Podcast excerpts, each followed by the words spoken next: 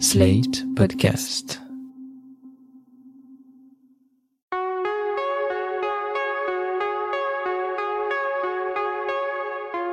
Je m'appelle Thomas Messias, je suis un homme blanc, cisgenre, hétérosexuel, et la première fois que j'ai entendu parler de Will Smith, c'est à l'époque de la série Le Prince de Bel Air, diffusée sur France 2 pendant une bonne partie des années 90. Now this is a story all upside down, and I'd like to take a just sit right there. I'll tell you how I became the prince of a town called Bel Air. Après Le Prince de Bel Air, Will Smith est devenu une valeur incontournable du box-office américain et international. Des films comme Men in Black ou Je suis une légende ont conquis un large public, et sa prestation en Mohamed Ali dans le film de Michael Mann lui a valu d'ailleurs une nomination bien méritée à l'Oscar du meilleur acteur. Depuis quelques années, Will Smith a un peu plus de mal à rencontrer le succès. Je vous conseille d'ailleurs le très bon article de Michael Atlan, publié en 2015 sur Slate, et qui reste toujours totalement d'actualité. Son titre c'est Pourquoi Will Smith ne redeviendra jamais une méga star du box-office? On y apprend à l'occasion que Hitch, toujours en 2015, était la sixième comédie romantique la plus vue de tous les temps. Hitch, ou plutôt Hitch Expert en séduction, c'est un film sorti au cours de l'hiver 2005 et qui a attiré plus de 2 millions de spectateurs et spectatrices rien qu'en France. Will Smith y incarne Alex Hitchens, alias Hitch, un coach en séduction.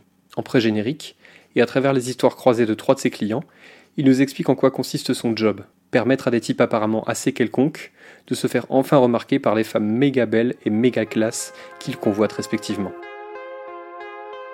Vous écoutez Mansplaining, épisode 3 Des chasseurs et des proies. Un podcast slate.fr. Hitch est lui-même un pick-up artiste, c'est-à-dire un homme qui aime par-dessus tout rencontrer des femmes, les attirer à lui et les séduire. Tous les pick-up artistes ne sont pas des coachs en séduction, et tous les coachs en séduction ne sont d'ailleurs pas des pick-up artistes, mais les deux concepts font néanmoins corps la plupart du temps. Pour ces hommes, séduire est à la fois vu comme une performance, une partie de chasse, et une opération de manipulation. De façon relativement prévisible, le film entrecroise deux histoires. Dans la première, on voit Hitch tomber amoureux de Sarah Melas, une journaliste d'abord imperméable à son charme, jouée par Eva Mendes. C'est d'ailleurs sans doute parce qu'elle lui résiste qu'il en tombe amoureux. Avec qui voulais-tu que je parte? C'est là où la présence d'un petit ami est utile. Je n'ai pas le temps de m'occuper d'un petit ami. Tu m'as déjà dit ça il y a deux ans. Oui, et c'est toujours d'actualité, rien n'a changé. Salut Salut Ouais, T'es pas en vacances, toi? Vérifie si elles sont nettes. Ce motif-là, on l'a vu dans mille comédies dites romantiques. La femme vue comme un coffre-fort impossible à ouvrir, donc comme la chose la plus excitante du monde. Un film comme Ocean's Eleven applique même cette métaphore à la lettre, puisqu'il montre comment George Clooney, tout en cambriolant le Bellagio, va aussi tenter de voler la femme du patron des lieux. Alors voilà comment Hitch rencontre Sarah. Il l'aperçoit de loin dans un bar, il décide d'en faire sa proie du soir, mais il se voit vite devancé par un autre type qui tente une drague très lourde et ne se résout pas à déclarer forfait, malgré le refus successif et très clair de la jeune femme. Hitch débarque alors en se faisant passer auprès du relou pour le fiancé de Sarah. Ne le prenez pas pour une critique, je ne suis pas intéressée. Mais merci de m'avoir témoigné de l'intérêt en venant. Je vous en prie. Est-ce que vous aimez la cuisine cubaine? Non, mais sans rire, ce n'était pas un code pour dire euh, et c'est encore. Êtes-vous toujours aussi fermé et effrayé à l'idée de rencontrer l'homme qui parviendrait À à... vous emmener au bout de la terre? Pardon, je suis en retard, chérie, pas de taxi. Et ta réunion? Comment ça s'est passé? Oh, oui, il y a eu un début, un milieu et une fin. C'était un plaisir, Chips. Au passage, très bonne technique pour tenter d'aider certaines femmes à échapper à des situations de harcèlement de rue. Faites semblant d'être leur petite amie ou au moins un vague copain, et cela suffira généralement à les libérer de cet énième traquenard. C'est une méthode que l'on trouve ça et là, notamment dans la BD Projet Crocodile. En revanche, s'il vous plaît, ne faites pas comme Hitch. Vous n'avez pas aidé cette femme pour obtenir une récompense. Et si c'est le cas, dites-vous que vous ne valez pas franchement mieux que le mec que vous venez d'évincer. Hitch, lui, s'engouffre dans la brèche. Il comprend vite que Sarah n'est pas une fille facile, comme on dit, et le challenge n'en est que plus alléchant pour lui. Pour résumer la suite, il galérera pendant une bonne partie du film. Sarah sera finalement au bord de succomber, mais elle découvrira sur le tard son statut d'expert en séduction, et puis à la fin, tout ira bien, évidemment. Entre-temps, on prendra bien le soin de nous expliquer que Hitch n'est pas un mauvais bougre et qu'il fait son job de façon éthique. On le voit notamment refuser de l'aide à un client particulièrement désagréable qui souhaite avoir recours à ses services afin de, je cite, baiser la femme qu'il convoite. Alors là, pour Hitch, c'en est trop. Séduire par tous les moyens, ça va, mais avoir pour objectif de coucher avec la fille, de la baiser, alors là non. Je crois que vous avez mal compris ce que je faisais exactement. Pourtant, on m'a dit que vous aidiez les mecs qui souhaitaient conclure. C'est vrai, mais bon, vous voyez, il faut que je vous explique. Mes clients ont tous en commun d'aimer les femmes. Euh, Nicolas et Placla, euh, c'est pas mon truc. Non, je veux que les choses soient claires, rabbin. J'ai réellement besoin d'une consultation. Ouais, ça, j'avoue que ça ne serait pas du luxe. Et je suis content que vous en soyez conscient parce qu'en général, c'est le plus dur à admettre. En fait, Hitch, c'est un peu l'équivalent de ces types qui abordent les filles seules dans les rues, quelle que soit l'heure et le lieu, en leur disant qu'ils aimeraient bien faire leur connaissance. Quand certains de ces mecs se font recaler ou ignorer, ils finissent par devenir plus agressifs et affirment ne pas comprendre pourquoi ces femmes ne veulent pas leur offrir juste un peu d'attention. Les types ne comprennent pas que les femmes ne veulent pas être des cibles permanentes, des proies potentielles, des challenges sur pattes. Ils comprennent pas non plus que se mettre en travers de leur chemin, que ce soit pour leur dire je veux faire ta connaissance ou je veux te baiser, bah c'est à peu près aussi terrifiant en fait. Hitch surveille son langage. Aucune grossièreté ne sort jamais de sa bouche. Mais voilà ce qu'il dit pour présenter son métier. Principe de base. Peu importe quand, peu importe qui, peu importe où, n'importe quel homme peut envoûter n'importe quelle femme. Faites-moi confiance. Il faut la baguette magique. C'est sur ce fameux principe de base et cette fameuse baguette magique que repose le deuxième arc narratif du film. Hitch est en effet engagé pour ce qui est sans doute sa mission la plus difficile. Permettre à Albert Brennaman, un comptable maladroit et peu séduisant, de conquérir Allegra Cole, une héritière aussi riche que belle, qui fait régulièrement la une des magazines People. C'est un peu comme si j'allais frapper à la porte d'un coach en séduction pour qu'il m'aide à épouser Paris Hilton. Cette partie-là pose beaucoup de questions. Brennaman a beau avoir l'air sincèrement amoureux d'Allegra Cole, il y a là-dedans un côté performance qui me perturbe.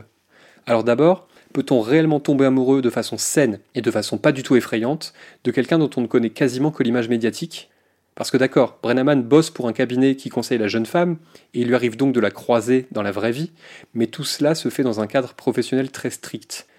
Que veut exactement ce type très ordinaire, qui a le droit à l'amour, hein, là n'est pas la question, quand il se met à convoiter une fille blonde, longiligne, multimillionnaire, et qu'il décide que ce sera elle et personne d'autre? Est-ce qu'il est vraiment amoureux d'une personne, ou est-ce qu'il a juste très envie d'un concept? L'autre point qui me gêne beaucoup, c'est que Hitch n'est pas là pour apprendre à Brennaman à prendre confiance en lui ou à savoir se vendre sur le marché de la séduction. Non, il est seulement là pour lui suggérer des astuces et pour lui préparer quelques subterfuges qui devraient lui permettre de pouvoir embrasser Allegra Cole dès le troisième rendez-vous. Alors si on n'est pas dans le traquenard pur et simple là, Allez, on y va. Une dernière fois, quel est l'objectif? Choqué et impressionné. Tu parles d'un choc impressionnant. Quel est l'objectif? Choqué et impressionné. Quel est l'objectif? Excusez-moi, monsieur. Bon, là aussi, faisons avance rapide, le film dure quand même près de deux heures, mais ce qui se produit, c'est qu'Allegra Cole ne tarde pas à tomber elle aussi amoureuse de Brennaman, mais qu'elle finit par découvrir, via les tabloïds, qu'il a eu recours au service de Hitch. Alors forcément, rupture. Je dis forcément, mais en fait ça n'a rien d'une évidence.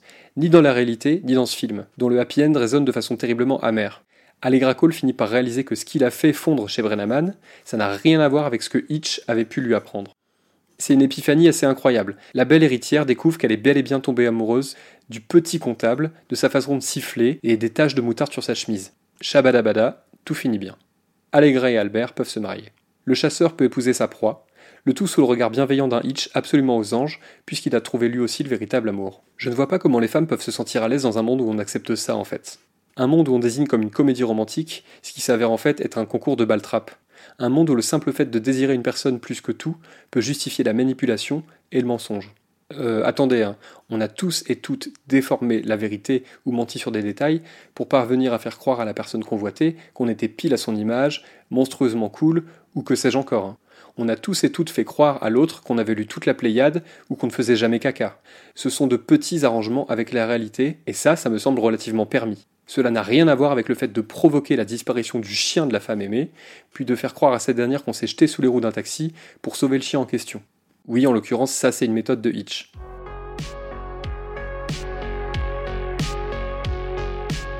La grande question que se posent beaucoup d'hommes depuis MeToo, c'est dire leur priorité, c'est, je cite, Comment je vais faire pour draguer, moi, maintenant avec ces conneries?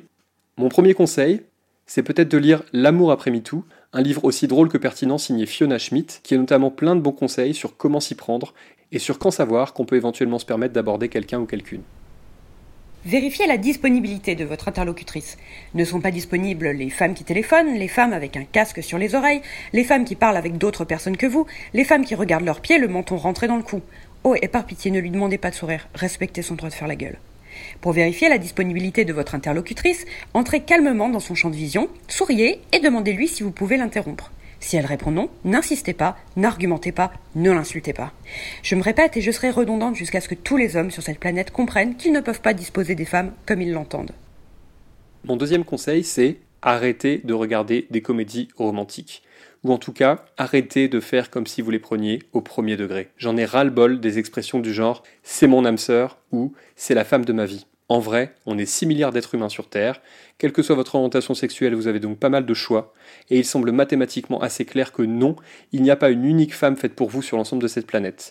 Donc, si cette personne qui vous plaît est totalement inaccessible pour une raison ou pour une autre, ou si vous la croisez à 4h du matin alors qu'elle rentre seule de soirée, les écouteurs sur les oreilles, laissez-la, passez à autre chose. Ne faites pas comme Brennaman avec Allegra Cole, essayez d'abord d'être quelqu'un de bien, pas un prédateur en puissance. Je terminerai en vous conseillant un autre livre, moins drôle que celui de Fiona Schmidt, mais absolument indispensable.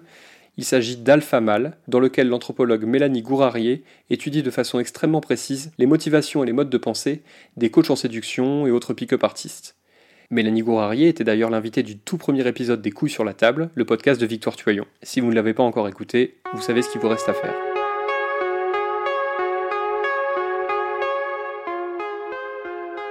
Voilà, c'était l'épisode 3 de Mansplaining un podcast proposé par Sled.fr. Si vous avez aimé ce podcast, n'hésitez pas à le dire en nous couvrant d'étoiles sur iTunes, 5 de préférence, et en en parlant le plus possible autour de vous. Toutes vos remarques et vos questions sont les bienvenues à l'adresse suivante mansplaining at slate.fr. Vous pouvez aussi me contacter via Twitter, mes messages privés sont toujours ouverts. Toutes les références aux articles, œuvres, vidéos citées se trouvent dans la description de ce podcast. À dans 15 jours.